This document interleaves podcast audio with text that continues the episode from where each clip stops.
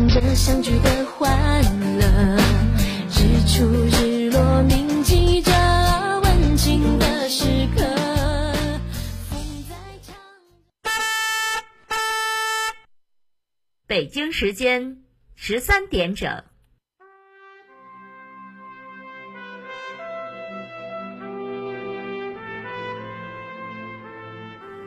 历史与诉说，亲历与真相，欢迎收听广播剧场。《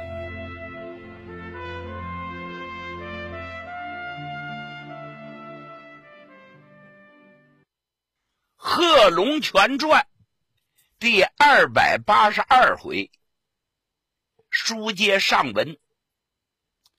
众所周知，西藏跟台湾一样，是中国不可分割的一部分。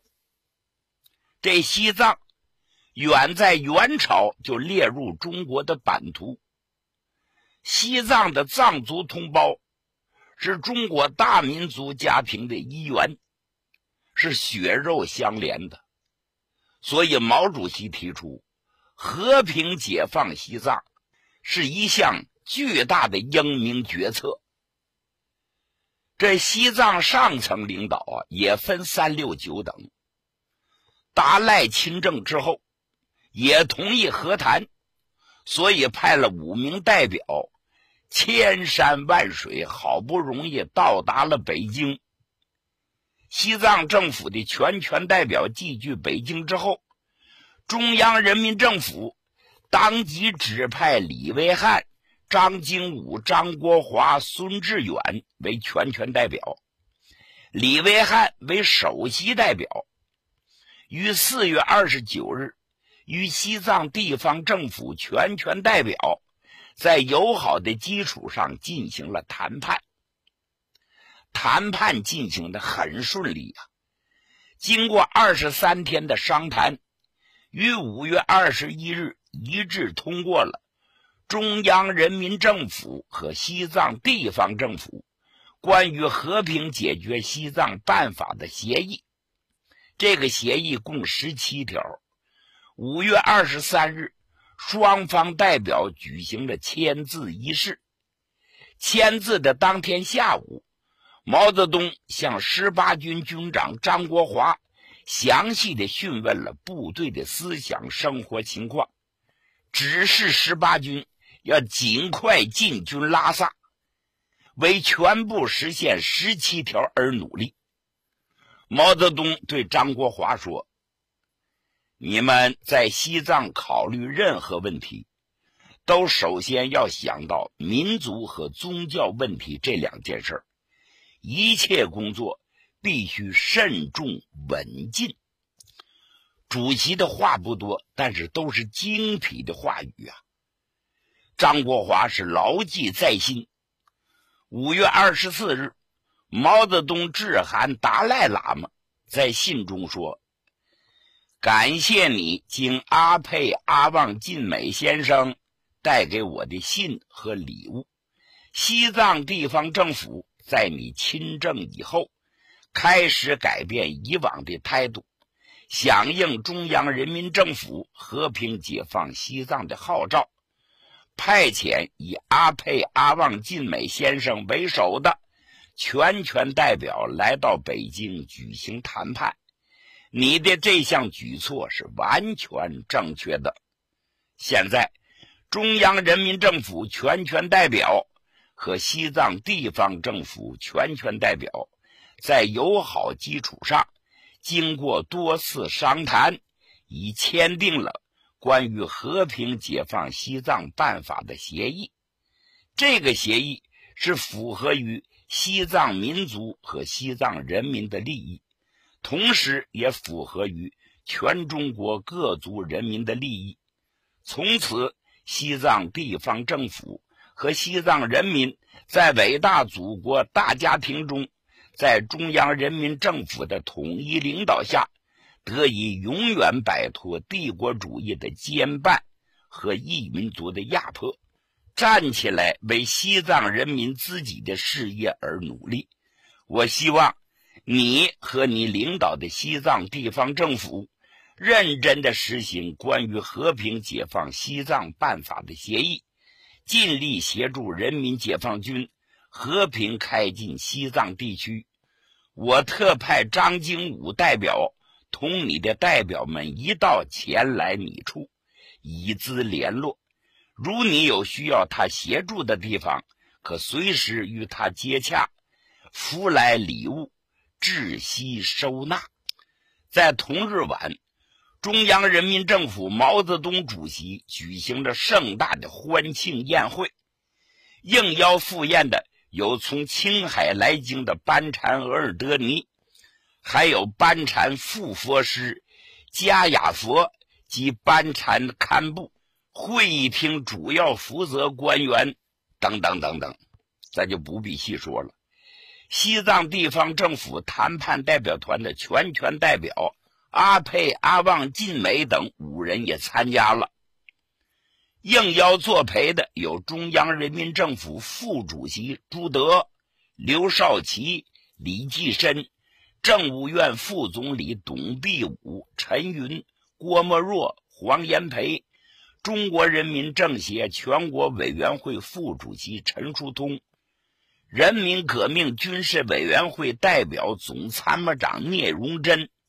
中央人民政府全权代表李维汉、张经武、张国华、孙志远，北京市市长彭真，以及中央人民政府各部会院属负责人、人民解放军在京的高级指挥员、各民主党派、各人民团体负责人，共一百八十人，在这盛大的宴会上。毛泽东主席首先致辞。毛主席说：“几百年来，中国各民族之间是不团结的，特别是汉民族与西藏民族之间是不团结的，西藏民族内部也不团结。这是反动的满清政府和蒋介石政府统治的结果，帝国主义挑拨离间的结果。现在。”达赖喇嘛所领导的力量与班禅额尔德尼所领导的力量与中央人民政府之间都团结起来了，这是中国人民打倒了帝国主义及国内反动统治之后才达到的。这种团结是兄弟般的团结，不是一方面压迫另一方面。这种团结是各方面共同努力的结果。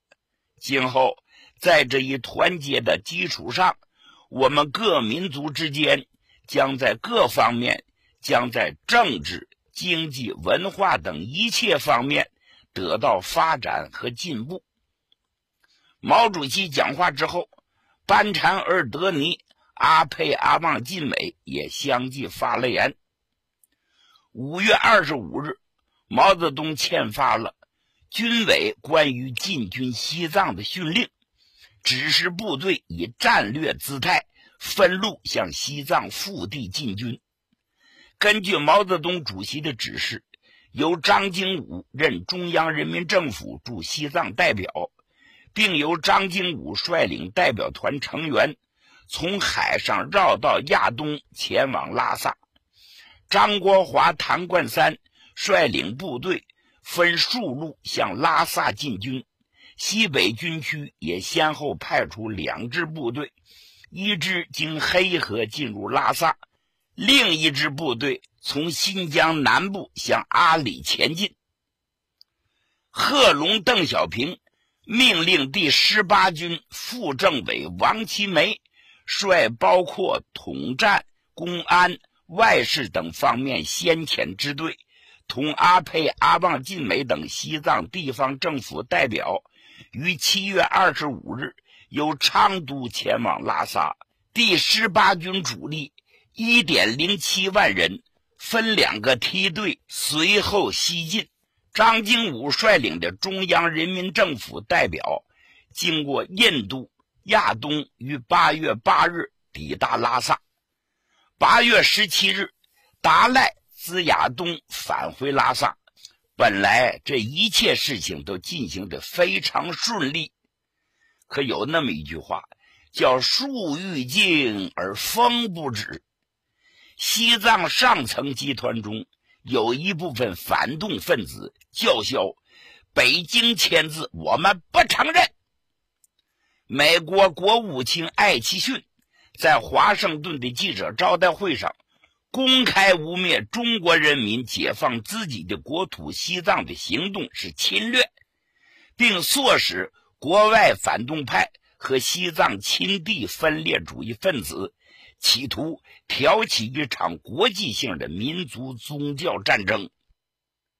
同时，印度不丹也增兵向西藏边境实行封锁，禁运粮食入西藏。从昌都至拉萨的先遣支队，长途跋涉两千三百余里的路程，中间横亘着十九座雪山呐，要跨过横断山脉，数百里的山峦都是积雪，没有人烟。这一路上。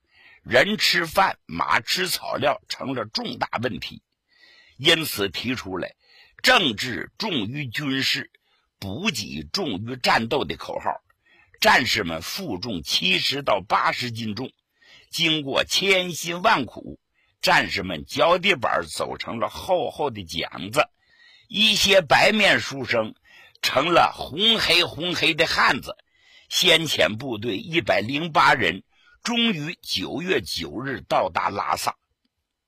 解放军的到来受到了拉萨各阶层爱国人士和广大僧俗群众的热烈欢迎。但是，一些反动分子朝着欢迎的人群和队伍投石头子儿、吐口水，咒骂解放军腰鼓队是魔鬼。这时，帝国主义和国外反动派不甘心西藏和平解放，他们在拉萨河两岸摆了四个代本。书中代言，这代本呢是军队的编制，相当于咱们一个团。构筑了工事，架起了枪炮，气势汹汹的要撕毁和平协议。一九五一年十月二十六日。张国华、谭冠三带主力到达拉萨，由于粮食非常紧缺，指战员们一天连两顿稀饭都吃不上。这时，毛泽东电示张谭，必须尽一切努力维护十七条协议，对于反动派的挑衅，采取不打第一枪的方针，要后发制人，坚持。人不犯我，我不犯人的自卫原则。哎，这时候有两个私曹。哎，那位说私曹是什么呢？就是代理首相，一个和尚，一个平常人，就是一僧一俗，在两个私曹的策动下，组织了一个伪人民会议，纠集四千人包围了中央代表张经武的住处，并提出反动要求。要人民解放军撤出西藏，这两个思曹命令拉萨的狼仔，狼仔就是市政府，和莫本就是市长，和拉萨附近各宗的宗本，严禁向解放军出售粮肉等一切食品和干牛粪等一切燃料，扬言如果解放军不走，就把他们饿死在拉萨。张经武亲自去会见十四世大赖，指出伪人民会议是反动组织，必须立即解散，并提出要求，将在幕后进行策划的两名思曹立即撤职，五日内答复。同时宣布，中国人民解放军西藏军区成立，由十八军军长张国华为司令员。十八军政治委员唐冠三为政委，阿沛、阿旺晋美为军区第一副司令员，朵嘎、彭措、饶杰为第二副司令员，昌炳贵为第三副司令员，范明、王其梅为副政治委员，李觉为参谋长，刘振国为政治部主任。为了保护阿沛的安全。请他住在军区院内，并命令驻拉萨的部队应应付一切可能发生的事变，做好充分的战斗准备。中共中央和毛泽东主席考虑到西藏的客观实际情况，为了缓和汉藏民族的关系，缓和中央和西藏地方政府之间的紧张关系，以利于进藏部队站住脚跟，因而决定暂缓成立西藏军政委员会和改编藏军，同时争取早日修通川藏公路。在十八军进藏之际，贺龙即要求这支部队一面进军，一面建设，进军支援建设三者相结合。当昌都战役结束后，一九五一年四月，第十八军第五十三师、第五十四师司政机关即组成了甘孜机场修建指挥部。直接领导修筑甘孜机场，参加的部队有五十三师、第五十四师、第十八军军职和第八分校等单位。工程于四月十四日开工，至十一月中旬完成了第一阶段。一九五一年夏天，贺龙在重庆主持了筑路会议，研究修建从昌都。到拉萨的公路，贺龙说：“修筑康藏公路难度之大，不仅在我国筑路史上，而且在世界筑路史上都是空前的。我们解放西藏，就是要帮助西藏人民进行建设，而要建设没有公路是很难想象的。所以，这条康藏公路不但坚决修，而且一定。”要在一九五四年把汽车开到拉萨，贺龙又说：“我们可不能学刘文辉修路啊！这刘文辉是何许人也？咱们简单的介绍一下。这个刘文辉呀，是蒋介石手下的人。当初啊，他提议也要修一道从雅安到昌都的公路，他把修路提案。”报告了国民政府，并从南京要了一大笔款子。其实啊，他根本就没修路。两年后，他把一辆汽车给拆开，把零件用人背着，用马驮着运到昌都。到了昌都之后，在滨河在一起，也就是重新进行了组装。他还站在汽车前头照了张相，送到南京，说公路修通了。玩了个骗奖的把戏，贺龙指的就是这件事儿。所以说，会后贺龙指示成立了康藏公路修建司令部，由第十八军后方部队司令员陈明义兼司令员，西南军政委员会交通部长禳明德兼政治委员，修筑康藏公路。首先要勘测合理的路线，所以筑路会议之后，司令员陈明义即派出了六支勘测队，担任昌都至拉萨公路的踏勘工作。在世界屋脊勘测呀，是一项艰巨的任务。这一路上，空气稀薄的雾山达二十多座，勘测队员们常冒着生命的危险，在深山峡谷中。攀登爬行，从溜索上渡过汹涌奔腾的江河。冬天，他们冒着零下三十度的严寒，爬雪山、过冰河；夏季，多在原始森林里，不仅忍受着蚂蟥和蚊虫的叮咬，还要预防野兽的袭击。由于山高路险呢，又无通讯工具。勘测队同司令部失掉了联络两三个月，为了寻找合适的路线，他们常常通过人迹罕见的悬崖绝壁。当这六支勘探队回到司令部的时候，您看吧，一个个衣衫破烂，满头长发，面黄肌瘦，跟野人一般呢。当时工程技术人员提出来两条路线，一条北路，一条南路。陈明义把这些详细的情况向贺老总做了报告。贺龙啊，经过深思熟虑，最后把大手一挥，决定先修南路，后修北路。一九五三年一月一日，毛泽东对贺龙的报告做了批示，同意此项意见。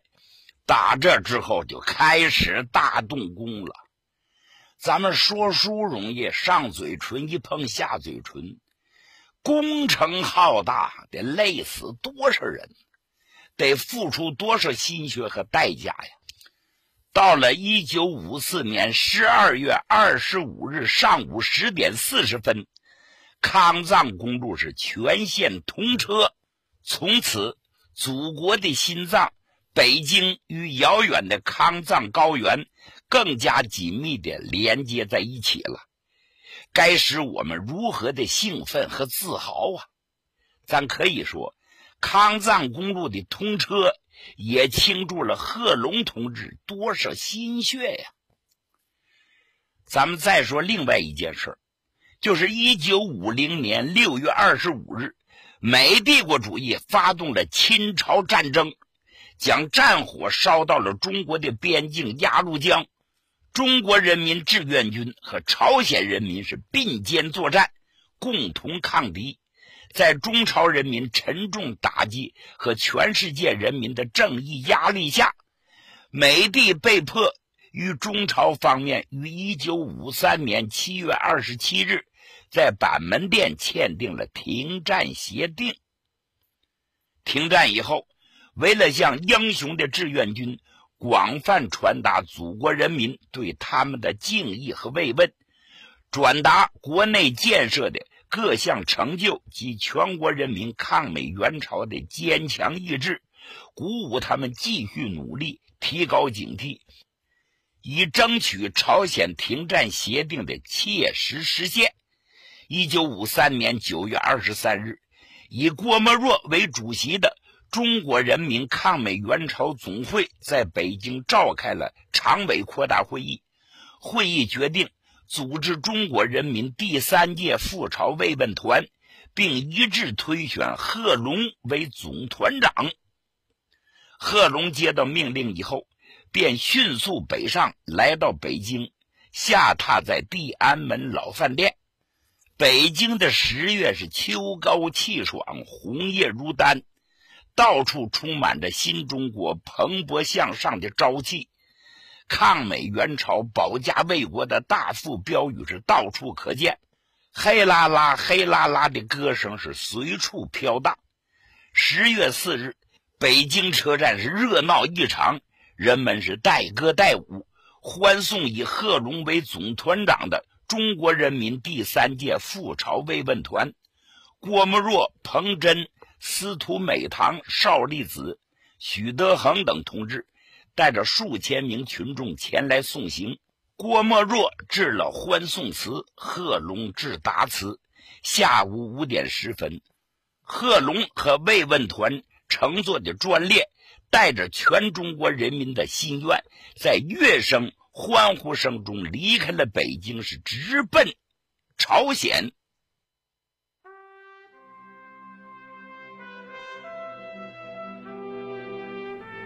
听众朋友，今天的广播剧场就为您播送到这里，欢迎您的收听，请您在明天的同一时间继续收听广播剧场。